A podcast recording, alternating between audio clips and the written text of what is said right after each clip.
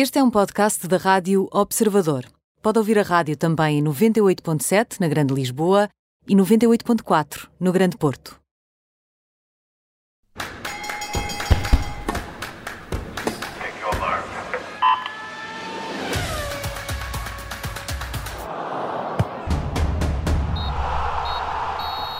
Bem-vindo a este Nem Tudo o que vai à rede é bola, com Bruno Rosário, Mariana Fernandes e comigo, Aníbal Rebelo. Hoje vamos falar de canoagem e dos eh, atletas paralímpicos, com o Norberto Mourão, ele que este ano fez história ao arrecadar a primeira medalha para Portugal na estreia em Jogos Paralímpicos. Ora, mas antes, antes de irmos a essa conversa, que será na segunda parte deste programa, vamos, eh, vamos à bola, vamos olhar para o regresso do Campeonato Nacional, depois dos compromissos das seleções, Mariana Fernandes.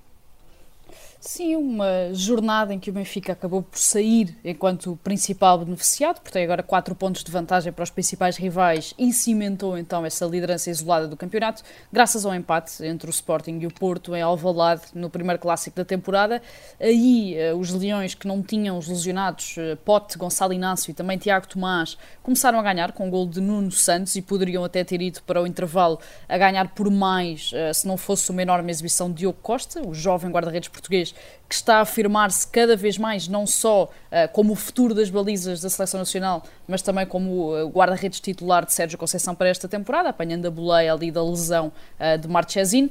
Na segunda parte, Luís Dias, que está num momento de forma assinalável, mostrou também com a seleção da Colômbia e voltou a mostrá-lo neste clássico contra o Sporting, uh, empatou com um grande gol, ele que só tinha chegado uh, ao Futebol do Porto, portanto só tinha regressado a Portugal já na sexta-feira à noite, assim como Corona e como Uribe, uh, mas parece que nem o jet lag aqui o afetou e voltou novamente a fazer uma grande exibição e aqui a resgatar este empate também para o Porto já na segunda parte.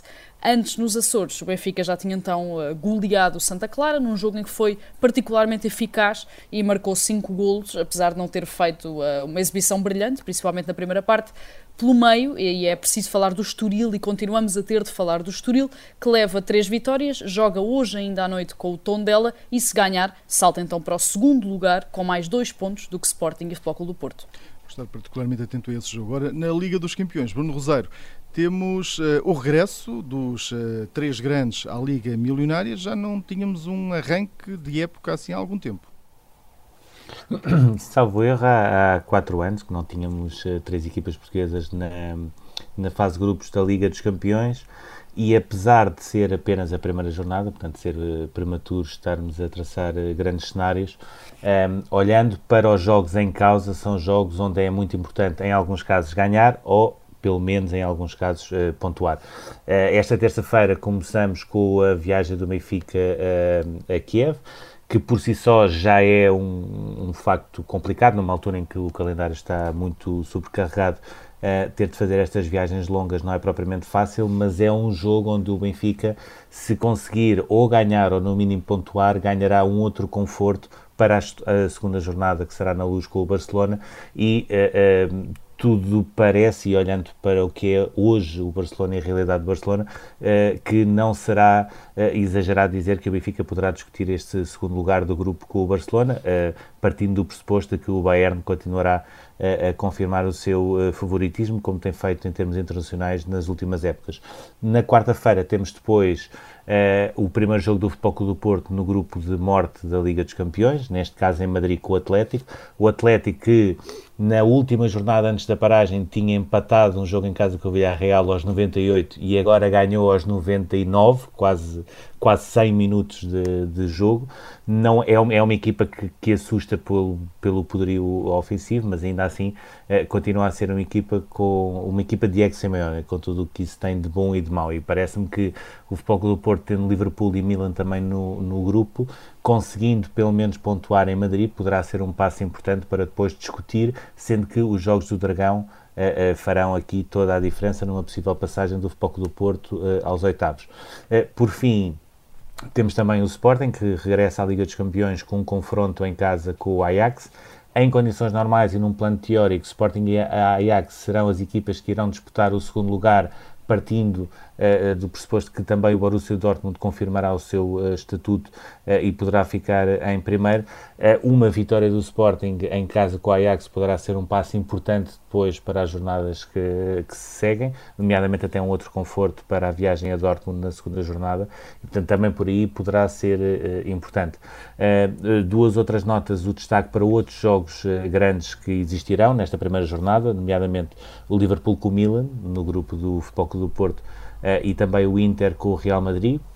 O grande jogo fica guardado para a segunda jornada que é a recepção do Paris Saint-Germain ao Manchester City, uh, e também acrescentar que temos o Sporting Braga na Liga Europa, o único representante na Liga Europa, vai começar com uma deslocação uh, à Sérvia para defrontar o Estrela Vermelha, que eliminou o Santa Clara, uh, que, já, que tem algum Uh, uh, digamos assim, histórico já com equipas uh, portuguesas. Não é um estrela vermelha como havia na década de 90, portanto, parece-me que o Sporting Braga poderá ter condições para, para passar. E temos também a Conference League, e aí sim uh, o Partizan, que eliminou o Santa Clara, numa fase de grupos onde quer a Roma de, no, do José Mourinho, quer o Tottenham do Nuno Espírito Santo partem como favoritos para esta nova prova da UEFA, que vamos ver se terá ou não futuro. Eu, quando olho para, para aquelas equipas, não parece que seja a coisa mais atrativa do mundo, mas veremos até que ponto é que a UEFA conseguirá dar a volta a isso.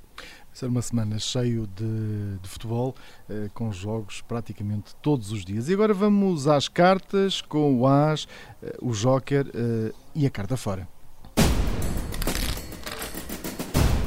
Bruno, vamos falar de, de ténis com o US Open e aqui com uh, alguma com, com, os, vence, com, com os, os, vencedores uh, de, das finais de, desta prova este fim de semana. Sim, sobretudo a surpresa aqui é não estarmos a falar do Djokovic. Portanto, em condições normais estávamos aqui a, a desfilar todos os Foi feitos incrível. do Djokovic, que em condições era, em condições normais, eh, seria nesta altura o maior dos maiores, portanto, o tenista eh, com mais grandes slams e também o primeiro desde Rod Laver em 69 a conseguir ganhar os quatro torneios. Não foi isso que aconteceu. Uh, diria que a grande dúvida que sai deste US Open de 2021 é se estamos a assistir apenas e só a uma surpresa, digamos assim, a uma edição que surpreendeu, ou se estamos aqui a começar a assistir ao início de uma nova era. Uh, no setor feminino, e começando por aí, tivemos a britânica Emma Raducanu a, vencer a Leila Fernandes na final, aquela final que eh, por muitos foi apelidada de final Disney ou final eh, de adolescentes. Eh, a, Emma que ganhou tem 18 anos, mas também tem apenas só mais 3 meses do que a Lela, portanto estamos a falar de duas tenistas muito jovens. No caso da Emma fez história porque foi a primeira a sair do qualifier e a conseguir ganhar um grande slam. A final em si foi uma final uh, fantástica, que podia cair para uh, qualquer um dos lados, e em termos de setor feminino, eu diria que uh, esta edição do US Open mostra que quando nós estávamos a olhar para um conjunto de 7, 8 jogadoras que entre si depois poderiam ir partilhando as vitórias no US Open, temos a Naomi Osaka, a Ashley Barty, a, a, a Barty, temos, eh, ou seja, um núcleo eh, restrito de 7, 8 jogadoras que pareciam ir dominar nos próximos anos, aparece já aqui uma nova geração que passa por cima dessa geração. E isso é bom para o ténis feminino, porque uh, percebe-se que cada vez mais os grandes slams são mais abertos e a competitividade é maior. No lado masculino, apesar de algumas surpresas que foram aparecendo, nomeadamente o, o, o Carlos Alcaraz de, de Espanha, uh, que também aos 18 anos conseguiu chegar aos quartos de final. Na final estiveram os dois melhores do ranking, Djokovic uh, e Medvedev, uh, e para mim a grande surpresa foi não tanto a, a, derrota, porque algum dia o Medvedev teria de ganhar um grande slam, não se pensava era que pudesse ser neste contexto em que o Djokovic poderia tornar-se o maior dos maiores, mas para mim a, a grande surpresa acabou por ser a forma como o Djokovic não conseguiu lidar claramente com a ansiedade de se poder tornar o maior dos maiores. E isso para mim foi a, a grande surpresa, sendo que depois há aqui também um outro lado que interessa destacar e que tem a ver com a percepção que o público tem de Djokovic. O Djokovic teve um azar, entre aspas, eh, de, eh, eh, coabitar na mesma era de Federer e Nadal, foi isso que o tornou melhor, foi isso também que muito provavelmente fez com que não seja tão adorado como é o Federer ou o Nadal, mas dentro da derrota que teve, a grande vitória foi ter o US Open uh, e todo aquele corte rendido à exibição pobre de Djokovic, que foi uma das piores em finais de Grande Slam, e ele próprio não aguentar as lágrimas, ainda com o jogo a decorrer, e colocar a mão no peito e agradecer ao público por tudo aquilo que estava a acontecer. Diria que essa foi a sua vitória numa derrota que acaba por ser marcante, porque impediu fazer o quarto grande slam da temporada e que vai abrir também caminho para o Medvedev começar a, a consolidar a sua posição a, em termos de circuito ATP. Bruno tu entregues os teus dois ases, Medvedev e Emma Raducano, e agora, Mariana, vamos ao teu, eh, que vai sendo já um as eh, repetido. Eh, podemos dar-lhe outra cor hoje ou vamos para o as de copas só? eu acho que ele, ele gosta bastante eh, de aqui estar e nós também gostamos bastante eh, de o ter aqui. E a verdade é que não poderíamos falar de mais ninguém também sem ser de Cristiano Ronaldo, porque esta segunda estreia de Cristiano Ronaldo no Manchester United era o momento mais eh, aguardado do fim de semana. Existiam bilhetes a 3 mil euros, como chegámos a dizer na semana passada. Nas primeiras 12 horas em que esteve à venda, a camisola 7 com o nome do jogador português movimentou algo como 38 eh, milhões de euros. Portanto, apesar de não se verificar aquilo que se chegou a falar eh, de que o Manchester United só com as camisolas ia abater os 15 milhões que teria de pagar à Juventus, porque temos aqui uma data de uh, variantes envolvidas em que o dinheiro das camisolas não vai todo para o clube, portanto tem de ser dividido uh, também pela marca desportiva e pelos patrocinadores. A verdade é que foi um encaixe financeiro logo bastante uh, grande e que provou também a quantidade de dinheiro e a quantidade de muita coisa para além do panorama desportivo que Cristiano Ronaldo vai trazer ao clube inglês. No fim, como quase sempre, Ronaldo não nos iludiu, portanto foi titular depois de ter feito apenas alguns treinos. Solskjaer tinha dito logo na antevisão que Ronaldo ia jogar de certeza, portanto acabou acabou também por ser titular, abriu o marcador contra o Newcastle ainda na primeira parte, voltou a marcar já na segunda e devolveu a vantagem ao United depois do Newcastle ter empatado e ainda viu a equipa acabar por chegar a uma goleada por 4-1 que valeu a liderança da Premier League e que teve também um golo eh, enorme de Bruno Fernandes eh, para se juntar aqui a este bis de Ronaldo. Eh, Ronaldo que já marcou agora em 20 temporadas diferentes na carreira, que começou da melhor maneira esta segunda aventura no Manchester United, sendo que amanhã já é dia também de Liga dos Campeões na Suíça contra o Young Boys, portanto a sua competição por excelência, e ficou claro que os adeptos ingleses também mostraram que ainda se lembram perfeitamente de como é que se canta o nome do jogador português, mas acima disso tudo, eu acho que está a ficar cada vez mais notório que Ronaldo vai dar aqui uh, uma injeção de profissionalismo a este Manchester United, que tem os jogadores, pode não ter o treinador para os conduzir, mas tem os jogadores, tem a qualidade e precisava aqui de um salto e de uma injeção de maturidade, digamos assim, de alguém habituado a ganhar. Tem tudo isso em Ronaldo, tem também tudo isso em Varane, que apesar de, obviamente, não ter a influência do jogador português, é um jogador que está habituado a ganhar há muitos anos, portanto, há muitos anos que vinha a ganhar uh, no Real Madrid, com o Ronaldo também, uh, portanto, é o Manchester United que dá aqui um salto com estas duas contratações e que pode, claramente, discutir esta Premier League com o Chelsea, nesta altura, também com o City e com o Liverpool. E que levou muitas bandeiras portuguesas a Old Trafford este, este, este fim de semana. E agora, um, vamos uh, ao teu joker, Mariana, vamos uh, chamar-lhe uh, José Bolt Mourinho, é isso? Sim, exatamente. Na antevisão daquilo que seria o milésimo jogo como treinador, ao longo de 21 anos de carreira, eh, o Mourinho também já tinha falado da sensação de déjà vu que sente muitas vezes, de forma natural, porque já viveu muita coisa e muita coisa às vezes parecida ao longo destas duas décadas eh, no futebol, e foi também essa sensação, eh, com, com essa sensação que nos deixou a todos aqueles que viram o jogo da Roma, porque festejou o gol da vitória já nos descontos do El Sharawi com uma corrida pela linha lateral, portanto foi ter com os jogadores atrás da baliza para festejar, como tinha feito naquele golo da passagem do Futebol Clube do Porto, gol do empate em Old Trafford, o gol de Costinha com o Manchester United em 2004, eh, que valeria, como sabemos, no final da época também a vitória na Liga dos Campeões. Apesar de ter sido o encontro mais difícil até ao momento na Série A, frente a um Sassuolo, que continua a ser das equipas que melhor joga e que continua a ter uh, grandes jogadores do meio campo para a frente, apesar de ter perdido o Locatelli para a Juventus, a Roma somou a terceira vitória nos restantes jogos, portanto em três jornadas na Série A tem três vitórias, partilha a liderança da classificação nesta altura com o Milan e com o Nápoles, e mesmo sendo perceptível que o plantel que Mourinho tem à disposição não tem a profundidade de outros, não tem a profundidade uh, dos principais rivais, uh, a verdade é que Mourinho vai continuar aqui nesta luta, pelo menos até conseguir pelos quatro primeiros lugares, vai estar, claramente estar na luta pelos lugares de acesso às competições europeias da próxima temporada e voltou a ser feliz, porque voltou a viver os jogos uh, como gosta, com toda esta emoção, e nota-se que voltou a ser idolatrado uh, por adeptos. Os adeptos da Roma uh, veem Mourinho autêntico ídolo, estão muito contentes por ter lá Mourinho, e a verdade é que eu acho que Mourinho também não se sentia tão acarinhado há bastante tempo. E como ele gosta, e como ele gosta. Uh, Bruno Rosário, vamos ao triplo com o Pedro Paulo Pichardo. Sim, uh, também de, de, forma inevitável está, está aqui como joker, poderia estar como, como as. Uh, ele completou aquele que foi o seu grande ano desde que optou por naturalizar-se português. Uh, conseguiu agora ganhar a Liga Diamante, a final da Liga Diamante em Zurique. Ele já tinha ganho também as duas provas uh, que, em que tinha participado da Liga Diamante em 2021.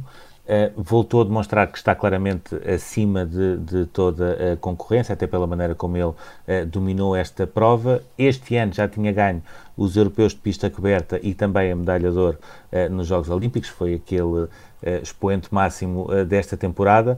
Já está a pensar em 2022, porque no atletismo o calendário vai ser mais cheio do que é normal porque vamos ter mundiais de pista coberta, mundiais ao ar livre e ainda os europeus uh, ao ar livre, e aquilo que fica é a clara percepção de que, um, em 2022, o Pichard, a não ser que o Christian Taylor apareça muito forte depois da lesão gravíssima que contraiu, vai continuar a dominar o triplo salto.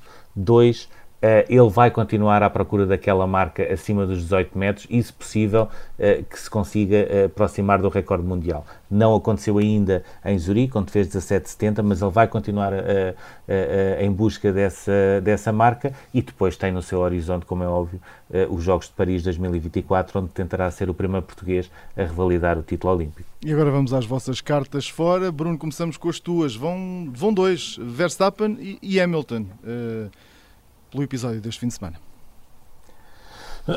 Pelo, pelo episódio deste fim de semana e, e não só, ou seja, nós estamos muito focados uh, naquilo que aconteceu. Uh, graças a Deus existe o AL agora na Fórmula 1 que evitou uh, que nesta altura estivéssemos apenas e só a falar do choque e não das consequências do mesmo. Um, o, o, portanto, em termos de investigação, os comissários já decidiram que a culpa foi de Verstappen e já, uh, já o puniram com, com três posições na, na grelha na próxima partida. Portanto, uh, por aí uh, acho que não vale muito a pena falar. Vale a pena recordar que o próprio Hamilton, na, na própria saída e depois da primeira curva, ele próprio também força uma ultrapassagem ao Verstappen que lhe fecha a porta e ele depois começou-se a queixar, mas aquilo foi de tal maneira que nem os próprios comissários decidiram abrir a investigação, portanto consideraram que foi, foi tudo normal e eh, aquilo que me parece é que esta rivalidade e a ânsia de chegar ao título mundial já está a começar a passar um bocadinho a fronteira, como já tivemos N casos na Fórmula 1 uh, uh, no passado, há muito tempo que não tínhamos uh, isto, e está a prejudicar os dois pilotos, e, e, nomeadamente o Hamilton, que é um piloto bem mais experiente e que já foi sete vezes campeão do mundo. Basta recordar que no Azerbaijão, depois do Max Verstappen ter tido aquele azar de lhe rebentar o pneu quando ele estava na frente e, e muito provavelmente iria ganhar, o Hamilton tem a segunda posição garantida, tenta forçar uma ultrapassagem ao Sérgio Pérez e acaba por também ele ficar fora da corrida. Portanto, percebe-se que isto também está a mexer com o Hamilton. Uh, oxalá as coisas continuem dentro de, das linhas que foram ultrapassadas agora em Itália e, sobretudo, oxalá que possamos falar também de aquilo que aconteceu de bom uh, no Grande Prémio, nomeadamente uma prestação fabulosa da McLaren, que consegue fazer a dobradinha mais 10 anos depois, e uh, da vitória daquele que é o piloto mais cool e que eu tenho muita sensação que aquela série da Netflix uh, tornou uh, muito mais próximo das pessoas, que é o Daniel Ricciardo, que passado três anos provou que está ali para as curvas, literalmente, que conseguiu voltar a vencer e que é sempre um piloto a ter em conta. Também gosto muito dele. Vamos, Mariana, agora apelo-vos também aqui um bocadinho ao vosso poder de síntese, vamos falar da tua carta fora, que vai para a Juventus, que por este caminho está fora, vai, está complicada a vidinha para, para os italianos. Exatamente, sim, muito rapidamente. A Juventus, como dizes, não parece estar sequer numa espiral de maus resultados, está só numa queda livre de maus resultados. A cúpula do clube continua a dizer que o plano para o pós-Ronaldo já estava feito, que era para ser aplicado em 2022 e que foi simplesmente antecipado para esta temporada, mas a verdade é que aquilo que transparece é que voltou a, a, voltou a não existir um plano a partir da contratação eh, de Cristiano Ronaldo. O objetivo sempre foi uma Liga dos Campeões, essa Liga dos Campeões não chegou a acontecer e sem esse objetivo a Juventus perdeu por completo o norte e perdeu há muito, desde a saída da Alegre, desde Sarri, desde Pirlo e agora com o regresso a Alegre, não há, não existe uma ideia consolidada de jogo e nunca existiu. Este fim de semana a Juventus perdeu com o Nápoles depois de ter estado a ganhar, teve até a particularidade de ter sido Moise Keane, portanto aquele jogador que tinha sido vendido ao Everton em 2019 e que agora foi recontratado à última da hora depois da saída de Ronaldo, a errar num pontapé de canto e a permitir o gol de, de Koulibaly, que deu a vitória dos napolitanos. Ao fim de três jornadas na Série A, a Juventus tem eh, um ponto, duas derrotas, um empate, está no 16º lugar, sendo que joga com o Milan no próximo fim de semana e que pelo meio tem uma deslocação aos suecos do Mal na primeira jornada da Liga dos Campeões. E agora vamos até ao túnel.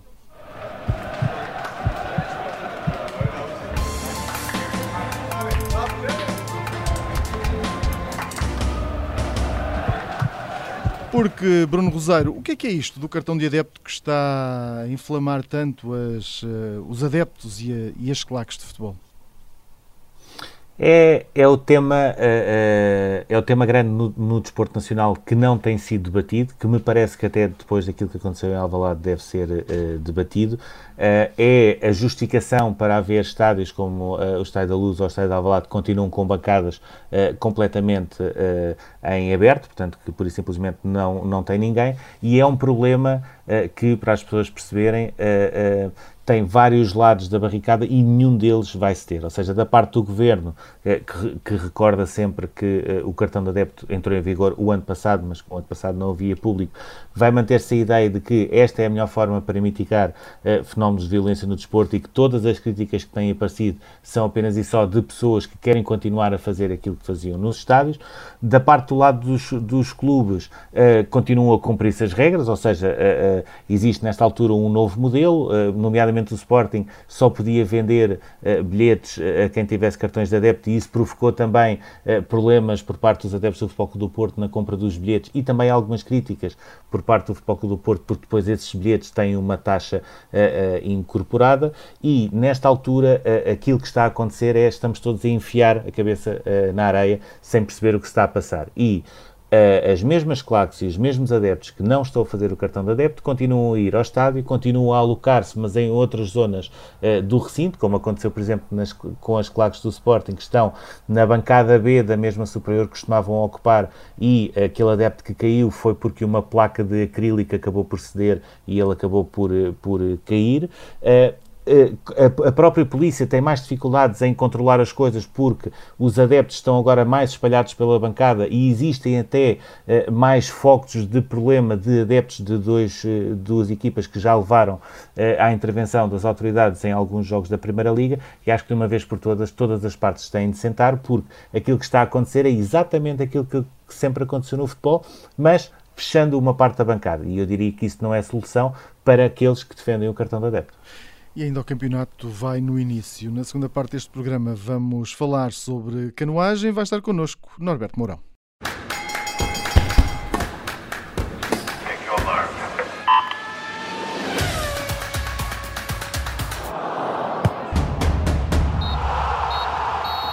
Bem-vindo a esta segunda parte do Nem Tudo o que vem à rede é bola. Junta-se a esta emissão Norberto Mourão, conquistou bronze nos Jogos Paralímpicos em Tóquio este ano. Antes de mais, obrigado por esta disponibilidade. Sei que se está a preparar para outra prova, também ela bastante importante, mas obrigado por estar aqui connosco, aqui na Rádio Observador. Para já, pergunto-lhe pergunto qual é que foi a importância desta medalha, eh, nesta que foi a primeira participação que teve nos Jogos Paralímpicos, eh, aos 40 anos.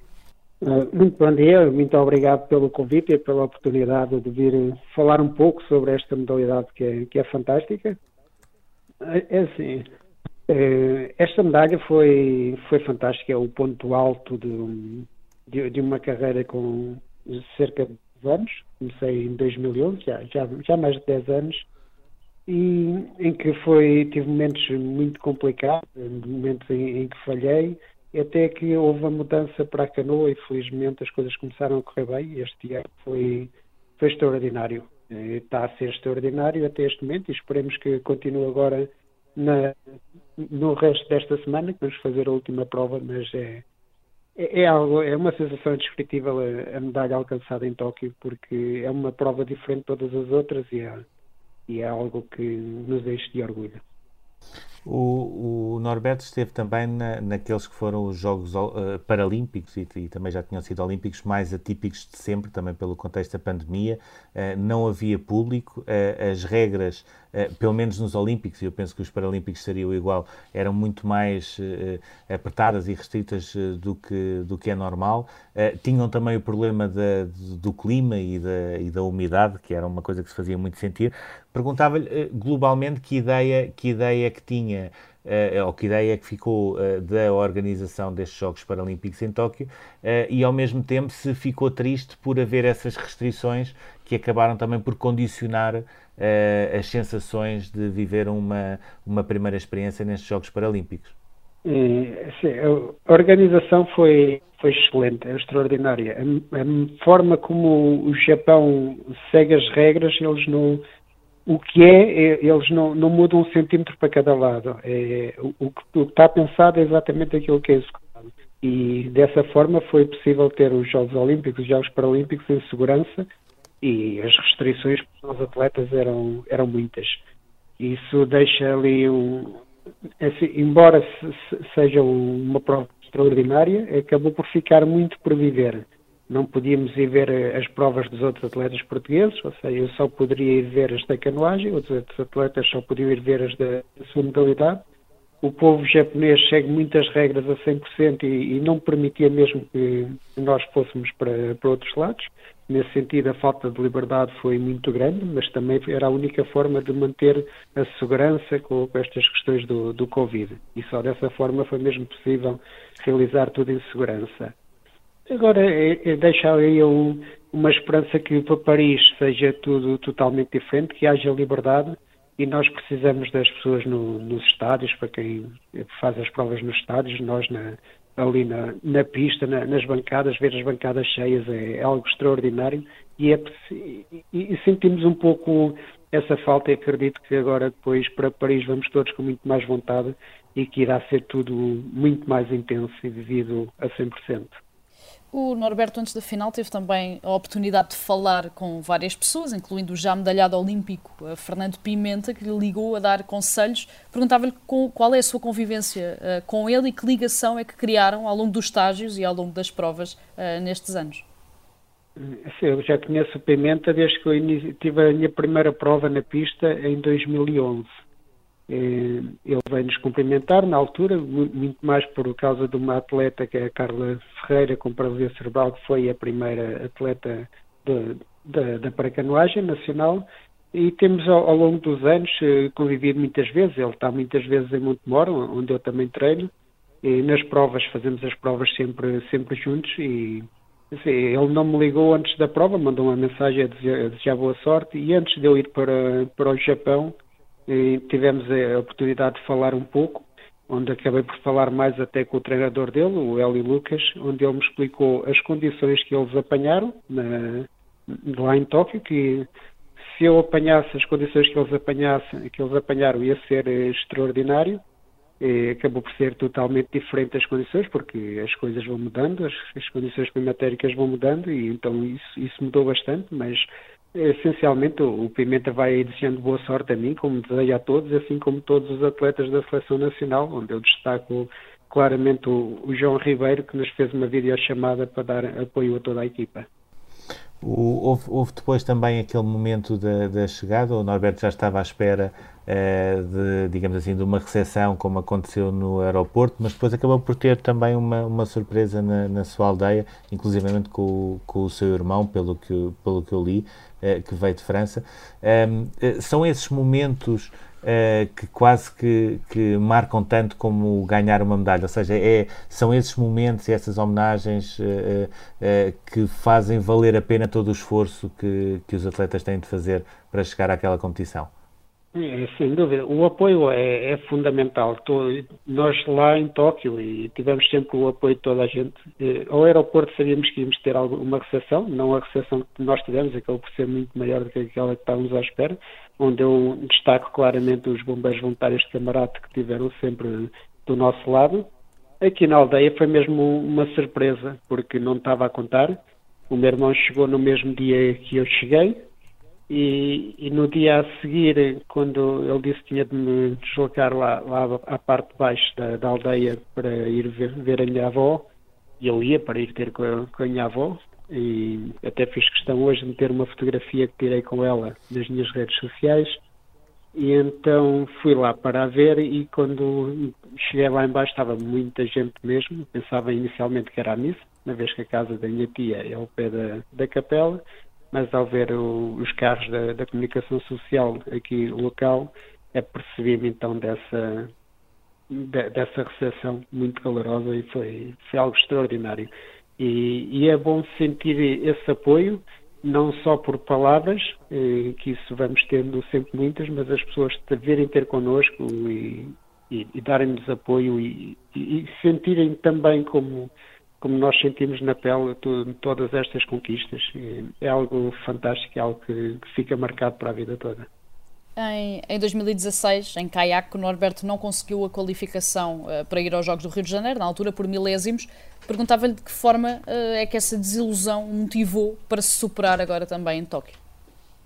Essa foi mais uma das desilusões, porque na vida não é só vitórias, e eu comecei a, a, ter as minhas desilusões na, na paracanoagem. A primeira foi em 2012, fiz a minha primeira prova internacional e passei direto à final e acabei por me virar no, nos últimos 10 metros.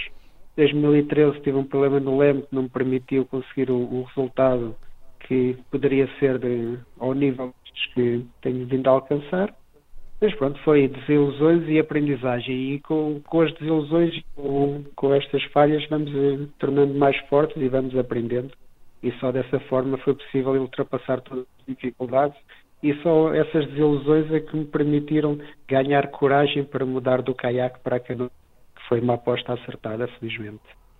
O, entretanto, uh, uh, o Norberto tem já a seguir o Mundial. Eh, mas ainda assim o próximo ciclo olímpico vai ser mais, mais curto, portanto vão ser três anos e não quatro, como é habitual. Uh, o facto de ter ganho uma medalha, o facto de não ter vivido, devido a este contexto pandémico, a aldeia olímpica e todo o espírito paralímpico da maneira como é normal. o facto de haver Jogos Olímpicos em 2024 em Paris, que também tem todas as condições para haver um maior apoio aos atletas portugueses também durante a prova. Tudo isso faz com que esteja já a pensar ainda com mais vontade em chegar já aos próximos Jogos Paralímpicos? Sim, sem dúvida. Por, uma das questões para já é porque o meu irmão vive em Paris, certamente eu vou querer estar num sítio, na cidade onde ele vive, e sei que irei ter todo o apoio dos portugueses, que são muitos em Paris, que já me vão dando muito apoio. Por isso irá ser algo extraordinário. E viver uns jogos no, na sua plenitude, algo que não, não tivemos a, a possibilidade agora em Tóquio, e, e estamos todos ansiosos. Eh, acabamos por sentir a falta do público, tal como no futebol se sente a falta de ter as bancadas cheias, nós acabamos por sentir também essa necessidade de viver tudo na sua plenitude. Por isso, Paris é um objetivo para, para o futuro, é continuar a trabalhar forte para alcançar uma das vagas. E, em princípio serão 10 vagas como se, for, como foi agora, e, e é lutar para, para lá estar, porque faltou viver muito Tóquio e esperemos viver tudo ou muito mais intensamente ainda em Paris. O Norberto teve em 2019 um acidente de moto que o deixou biamputado nos membros inferiores. Perguntava-lhe se até aí se já tinha uh, ligação ao desporto, federado uh, ou não, e o que sentiu de diferente naquela experiência de mergulho, de paracanoagem, para gostar tanto que depois decidiu começar a praticar a modalidade e chegou então agora a ser medalhado nos Jogos Paralímpicos. Em 2009, aliás, corrijo. O acidente foi em 2009 e, o, e, a experiência, a primeira experiência de canoagem, que era um evento de canoagem de mergulho, foi em 2010, setembro de 2010. Nessa altura acabei por experimentar só mesmo a canoagem, deixei o mergulho para mais tarde e foi algo que eu gostei bastante. E, e como tudo na vida, nós precisamos de nos sentir motivados. E a forma de eu me sentir motivado e querer continuar foi entrar na, na competição. E felizmente as coisas foram, foram correndo bem e os resultados foram aparecendo. Na, claro que numa primeira fase não, não estava à espera desta evolução, nunca pensei chegar a uma medalha no, nos Jogos Paralímpicos, nem sequer mesmo a participação nos Jogos Paralímpicos estava na, na mente quando comecei, mas felizmente tudo isso proporcionou e é algo que estamos a viver agora de, de uma forma indescritível, é fantástico. E houve, houve alguma eh, razão para ter sido eh, para canoagem? Ou seja, o Norberto na altura tinha de, de trabalhar uh, os membros uh, superiores também, uh, mas houve algum, algum incentivo ou alguma vontade especial que tivesse para ser a para canoagem ou foi apenas e só uma modalidade que pensou que poderia ser boa e que se tornou aquilo que se tornou? Hum, hum. Eu, quando tive o assento e precisava de fortalecer os braços, e há pouco acabei por não referir a, a parte do, do, desporto, que eu sempre gostei de praticar desporto, mas nunca fiz nada a nível federado, mas sempre gostei de praticar e sempre gostei de ver no, na televisão, principalmente os Jogos Olímpicos e os Jogos, os Jogos Paralímpicos, infelizmente passa muito pouco. E, quando comecei a, a paracanoagem, a experiência foi porque, em contato com alguns amigos que eu fui conhecendo, também alguns amputados, no, no caso havia um, um jovem no, lá no, no centro onde eu estava, estava no Hospital dos Capuchos, na unidade de amputados, então o rapaz de lá, que é o Anderson, falou-me de uma rapariga que fazia paracanoagem, que é a Carla Ferreira, foi a primeira atleta nacional a fazer paracanoagem, e então, em conversa com ela, ela falou-me de, desse evento. A minha ideia para um desporto passou sempre por fortalecer os braços, porque eu, para usar as próteses, ia precisar sempre ter muita força nos braços. E na altura pensei no remo e na canoagem. Tive então a possibilidade de experimentar a canoagem e, e adorei. Uh, o fato de sermos completamente independentes uh, dentro da água, isso dá-nos uma liberdade é, é fantástico e por esse motivo optei pela, pela paracanoagem ou canoagem.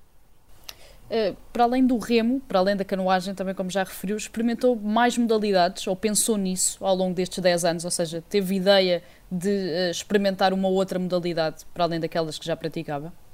Eu fui experimentando bastante. Experimentei o, o kitesurf durante ainda cerca de um ano e qualquer coisa.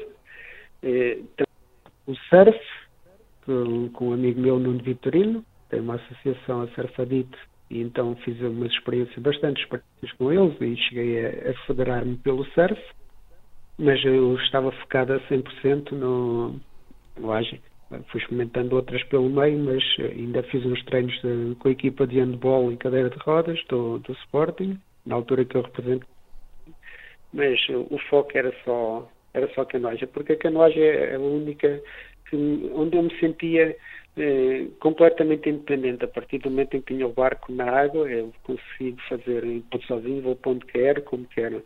E no surf já tinha alguma dependência para, para passar a zona da arrebentação, no kitesurf também, assim acontecia o mesmo no, no handball, em que eu penso que sentia-me muito limitado àquele espaço ali daquele campo, então não, não havia dúvida nenhuma que a paracanoagem é, é a modalidade certa. O Norberto também, a seguir ao, a seguir ao acidente, foi conseguindo uh, quebrar todas as melhores previsões que, que havia por parte dos, dos médicos depois desse grave acidente. Perguntava-lhe que importância é que teve para si esses, essas eh, semanas em que, em que esteve internado e uh, como é que se consegue dar a volta, porque das entrevistas que eu fui, fui vendo não houve uh, uma única palavra ou uma única linha para uh, pensar e, e lamentar no sucedido. Ou seja, o Norberto foi sempre olhando para a frente, foi sempre à procura de desafios, foi sempre à procura de, de tentar quebrar essas melhores previsões que haviam e que foi conseguindo. Uh, qual foi a importância que teve, não só para a parte esportiva, mas também enquanto pessoa, essas semanas em que esteve internado? É, é, eu acho que mesmo nas horas más nós temos que saber tirar partido das coisas boas. É claro que poderão pensar, mas o que é que existe positivo quando se perde as duas pernas? O que existe positivo é o que vem para a frente, é a mudança de vida, o, agarrar as oportunidades. E foi sempre nesse sentido que eu enfrentei a vida. Nos momentos que eu tive internado, inicialmente, a minha primeira preocupação era perceber exatamente o que é que eu tinha e estava focado em que todas as pessoas que me, que me vinham visitar acabavam por sair dali com um sorriso no rosto. Para mim era importante que toda a gente ficasse, estivesse bem, para o, para o caso de um dia eu estar mal, eles poderem me dar todo o apoio que eu, que eu precisava. E, e, depois, aos poucos, fui, fui evoluindo, fui aprendendo, reaprendendo a fazer tudo. Houve momentos eh, complicados. Eh, lembro, por exemplo, no, eu tinha pedido autorização aos médicos para me deixar ir a casa na altura que eu ainda estava internado. Eu tive um acidente um mês antes de fazer anos. No dia em que eu fiz anos, eh, então fui a casa e ao chegar a casa me senti necessidade de ir à casa de banho antes de, antes de almoçar. E foi o momento mais complicado em que o meu pai pegou em mim ao colo para me levar à casa de banho e depois foi-me lá buscar ao colo. E aí então fez o, o, clique, foi mesmo o momento mais complicado e que fez com que eu ainda agarrasse todas as possibilidades e reaprendesse tudo mais rapidamente. Aprender a fazer tudo sozinho, ensinaram-me bastantes coisas tudo o que era possível no, no tempo que estive internado, ao todo foi cerca de um mês e uma semana, e depois o momento de reabilitação que se seguiu no Hospital dos Capuchos, na unidade de amputados, que infelizmente fechou no Capuchos, eh, passou para o Hospital Corri Cabral. E tudo o que eu aprendi de lá foi, foi algo extraordinário, algo que me fez ganhar mais força para enfrentar o que vinha a seguir. E depois é, é o trabalho, é a dedicação e o, e o querer ser melhor e o evoluir. Acho que aí é que está mais o segredo. Não fica limitado na altura do acidente, fica sempre a olhar para a frente e o que está para a frente é o que interessa. Ali até, até ao acidente o Norberto uh, trabalhava numa pastelaria, trabalhava na pastelaria até acabar o 12 ano, a convite do seu irmão, acabou por ficar 9 anos. Perguntava-lhe se ganhou algum gosto especial e se alguma vez, uh, nestes 10 anos, voltou à pastelaria. É, é, assim, eu gosto muito de, de, do trabalho na pastelaria. Não, não, gosto nada de fazer o trabalho. Bolos em casa, continuo uhum. sem fazer porque é algo que nunca gostei. E, mas o trabalho na pastelaria é algo fantástico, algo que eu fazia com muito amor e com, com muita dedicação, e foram nove anos como, como pasteleiro. Inicialmente lá está a convite do meu irmão, que ele precisou de, de um ajudante. Depois, quando deixou de ter algo para, para me ensinar, eu então mudei para uma outra pastelaria para aprender algo diferente.